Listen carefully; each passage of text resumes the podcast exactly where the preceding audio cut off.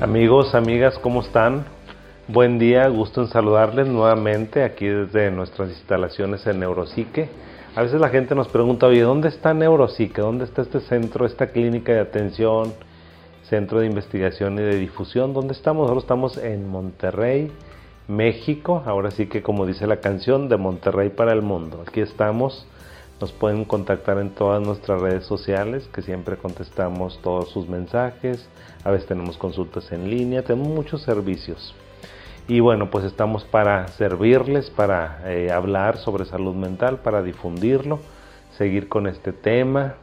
Ya estamos en el segundo mes del año, qué rápido, rapidísimo. Me acuerdo cuando estábamos aquí en apenas, o sea, me acuerdo el primer programa del, del año y ya estamos, ya vamos para el quinto, sexto, pues así es la, la vida va rapidísimo, siempre. Siempre, siempre, y aparte en la vida siempre se presentan acontecimientos de una o de otra naturaleza. La vida son eh, experiencias agradables, muchas experiencias agradables que vamos teniendo en nuestras diferentes etapas de la vida. Y hay otras experiencias que son muy desagradables, que son catastróficas que nos pueden marcar de alguna manera. Miren, les pongo un ejemplo, ya ven lo que pasó ahora en Turquía, que está pasando con ese terremoto espantoso que no habían sufrido este desde hace casi casi casi un siglo, o sea, es catastrófico lo que ha sucedido allá. Nuestras oraciones, nuestras bendiciones para el pueblo de Turquía, para la gente que tiene conocidos, porque ahora somos una aldea global, ahora todos estamos conectados. Bueno, situaciones como esas son situaciones que para algunas personas marcan, marcan la mente, marcan el espíritu, marcan a las personas. Y entonces, fíjense, en psicología, en psiquiatría tenemos una patología que se llama trastorno por estrés postraumático. Seguramente ustedes han escuchado, no, pues es que tengo un trauma. Eso es diferente, ¿eh? o sea, un trauma, ahorita lo vamos a ver, o sea, vamos a ver como que todas las categorías para que una persona diga, creo que yo tengo estrés postraumático. Y fíjense, esta situación de estrés postraumático tiene varias características. La primera es que la persona tenga alguna exposición que sea eh, cercana a la muerte o que ponga en peligro su integridad física, emocional o mental, la de la persona o la de alguien más. ¿sí?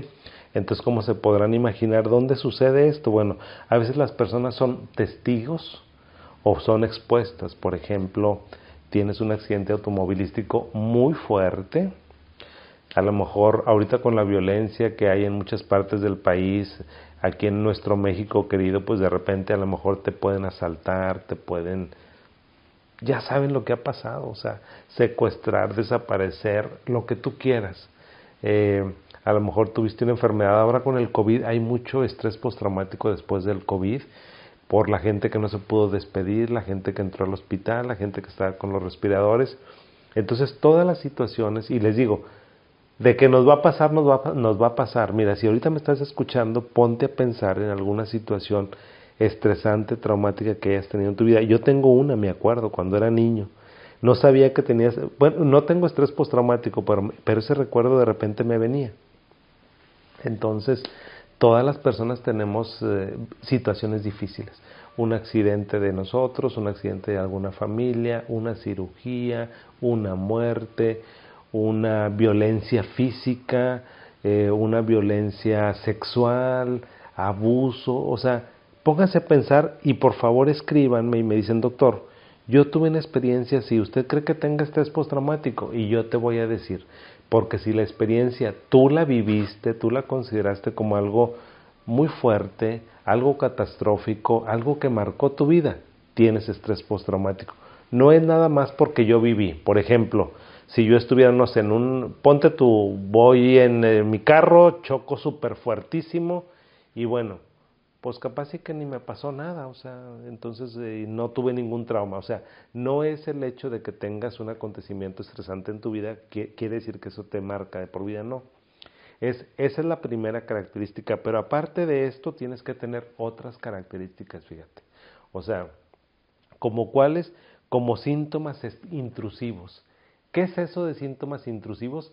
Son que tú de repente, haz de cuenta, yo estoy platicando aquí y se te viene la imagen de cuando te robaron en el camión o en el metro o sabes que se te viene un recuerdo cuando tu mamá, tu papá, tu hermano estaban en el hospital, oye cuando los asaltaron, oye cuando se andaban ahogando en el río, oye sabes que cuando el mar se los estaba llevando, o sea, son síntomas, recuerdos intrusivos que vienen a tu mente y que tú no los quieres tener. O sea, que están viniendo y que son inadecuados y que son inapropiados en ese momento. También tienes como recuerdos intrusivos a través del sueño. De repente la gente se despierta pensando como si estuviera otra vez en el mismo acontecimiento, no puede dormir. Haz de cuenta que es como si le estuvieran repitiendo la película. La gente que tiene estrés postraumático dice, me estoy acordando, doctor, o soñé la situación, me desperté y parece que estaba en el accidente. O sabe que este otra vez me vi como si estuviera en el metro y me estaban sacando el cuchillo. O sea, situaciones así muy difíciles son las que se presentan. También tienen reacciones disociativas. ¿Eso qué significa?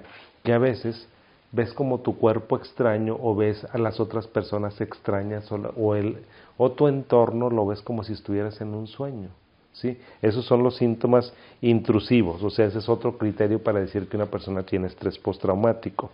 Y luego, otra característica es aparte que tengas malestar psicológico intenso. ¿Qué te quiero decir con eso? Fíjate, lo que te decía hace unos momentos, que el hecho de que tengas un acontecimiento no significa que tengas estrés postraumático. Pero si ese acontecimiento tú lo estás recordando, te está impactando en tu vida, ¿sí? te causa malestar psicológico intenso, entonces tienes estrés postraumático. ¿Cuál es, esto, cuál es eh, ese malestar cuando tú recuerdas esa situación? A lo mejor tuviste una situación de violencia de cualquier naturaleza cuando eras niño, lo recuerdas y te pones muy mal. Te enojas, eh, pierdes el control, este, te sientes muy triste, te da mucha ansiedad, el corazón se te acelera bastante, o sea, tienes reacciones fisiológicas también, como cuáles reacciones, a lo mejor puedes empezar a temblar, eh, puedes sentirte como que tienes palpitaciones, que te falta el aire, que no puedes respirar. Todos esos síntomas que te estoy mencionando son de estrés postraumático, ¿sí?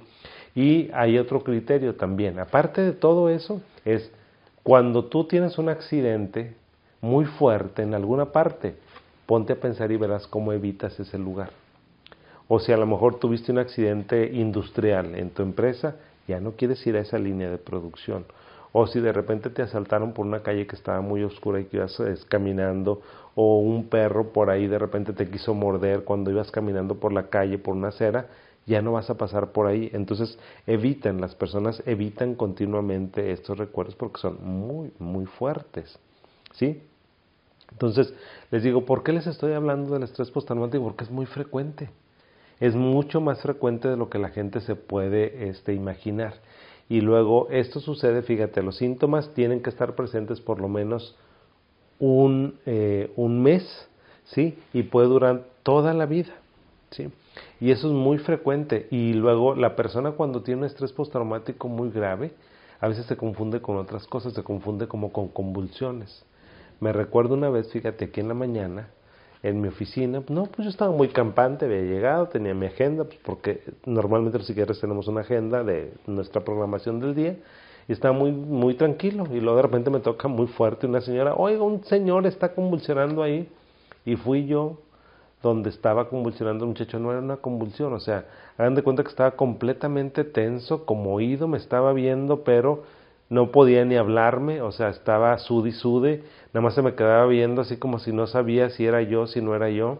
Y entonces dije, este muchacho tiene estrés postraumático. Y después, no era mi paciente, era paciente de otro colega. Y luego me dice el doctor después, ah, doctor, muchas gracias por darle contención a mi paciente, lo que pasa es que tiene estrés postraumático. Él creo que era un soldado, un ex soldado, ya se han de imaginar pues todo lo que ven los soldados, lo que hacen, las exposiciones que tienen y entonces pues eso se les queda en la cabeza muy muy fuerte, ¿sí? Y el estrés postraumático es una situación que fíjate, capaz y que resulta que te pasó algo y tú ni siquiera te acuerdas.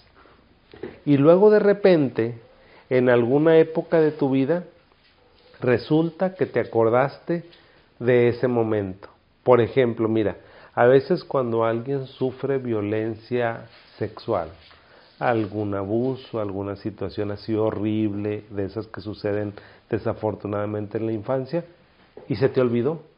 Nunca la tienes aquí en la mente, pero te casaste o tuviste una, un novio, una novia, y entonces empiezas, hay, hay situaciones de tu presente que te recuerdan a tu pasado y tú no sabes. ¿Sí? O a lo mejor, no sé, estabas en un accidente cuando eras muy chiquitito y tú ni, siquiera te acuerdas y luego pasa una situación eh, cercana a ti y te vuelves a recordar. Entonces esta es una enfermedad que puede estar latente, escondida, que ni te da problemas, bueno, aparentemente no te da problemas, o sea, que te da problemas para que tú no sabes que es por eso y luego hay alguna situación que te lo detona. Entonces el estrés postraumático es una enfermedad eh, muy difícil de tratar. Es una enfermedad que no hay tantos tratamientos para este padecimiento. Entonces yo te eh, eh, invitaría a que este video que estoy hablando, o sea, que lo puedas compartir para aquellas personas que han tenido algún trauma o algún estrés.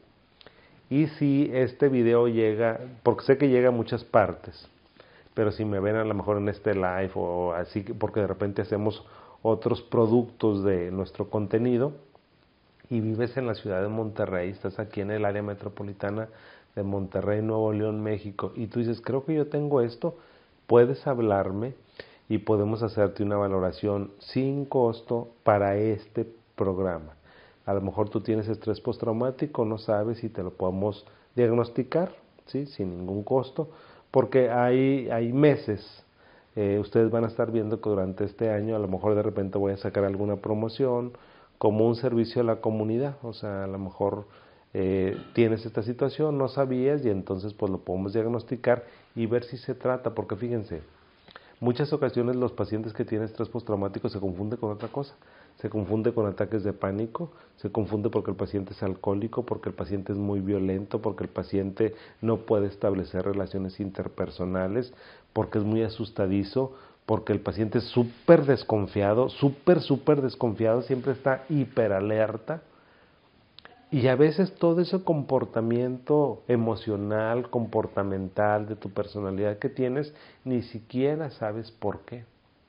¿sí? Yo creo que muchas ocasiones cuando tenemos algún comportamiento que no nos gusta, que nos es extraño, que nos es egodistónico, es decir, no nos gusta algo que hacemos, a veces cuando te das la oportunidad de meditarlo, encuentras por qué.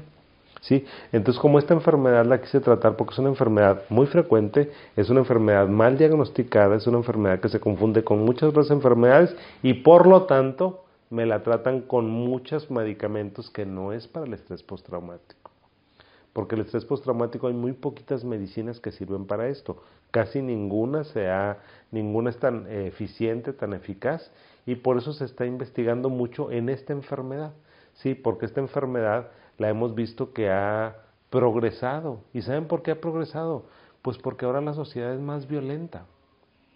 Porque ahora tenemos exposición a mucho más contenido. Antes, ¿cuál era? Antes que no existían las redes sociales, pues nomás eran lo que te pasaba si te, atropellaba un, camión o, te asustabas o un animal de repente por ahí te quería morder o algo así. O sea, eran cosas como más de la vida cotidiana y ahora no, ahora la exposición a contenido violento, agresivo, de persuasión, de más cosas, pues son también las redes sociales. O sea, a veces también el contenido que consumen los jóvenes o consumen los adolescentes o inclusive los, niños, ese contenido tan agresivo, tan violento, de esos retos que ahora existen, ya saben cuáles, ¿verdad? Que hemos visto que retos se hacen virales, todo ese tipo de cosas, pues claro que está traumatizando la mente de nuestros muchachos, de nuestros jóvenes, de nuestros adultos, y precisamente por eso es que quise hablar de este tema, porque este tema es un tema de esos que van a ir poco a poco increciendo, increciendo, increciendo y van a ser más importantes esto. ¿Por qué? Por lo que les estoy diciendo, porque tenemos mucho más exposición a contenido agresivo y a contenido violento. Así que quiero que compartas por favor este video. Aquí están apareciendo todas nuestras redes sociales. Ya sabes que nos encuentras en Twitter, nos encuentras en Instagram, nos encuentras en YouTube, nos encuentras en TikTok, por supuesto en Facebook, Sea, estamos en todas las plataformas porque la idea en nuestra web también estamos para que nos hagas por ahí toda la información, lo puedas compartir. Y si dices, bueno, pues yo soy aquí de Nuevo León, creo que yo podría ser candidato o candidata para esa valoración, ver qué es lo que me sucede, con todo gusto, échame un telefonazo o contacta en mis redes sociales, ahí estamos y le damos para adelante. Gracias como siempre, que sigas teniendo un bonito día, por aquí nos veremos en nuestra siguiente intervención la siguiente semana con un tema muy interesante también, que poquito se habla, pero este creo que también es interesante. Gracias y que sigan bien. Hasta pronto.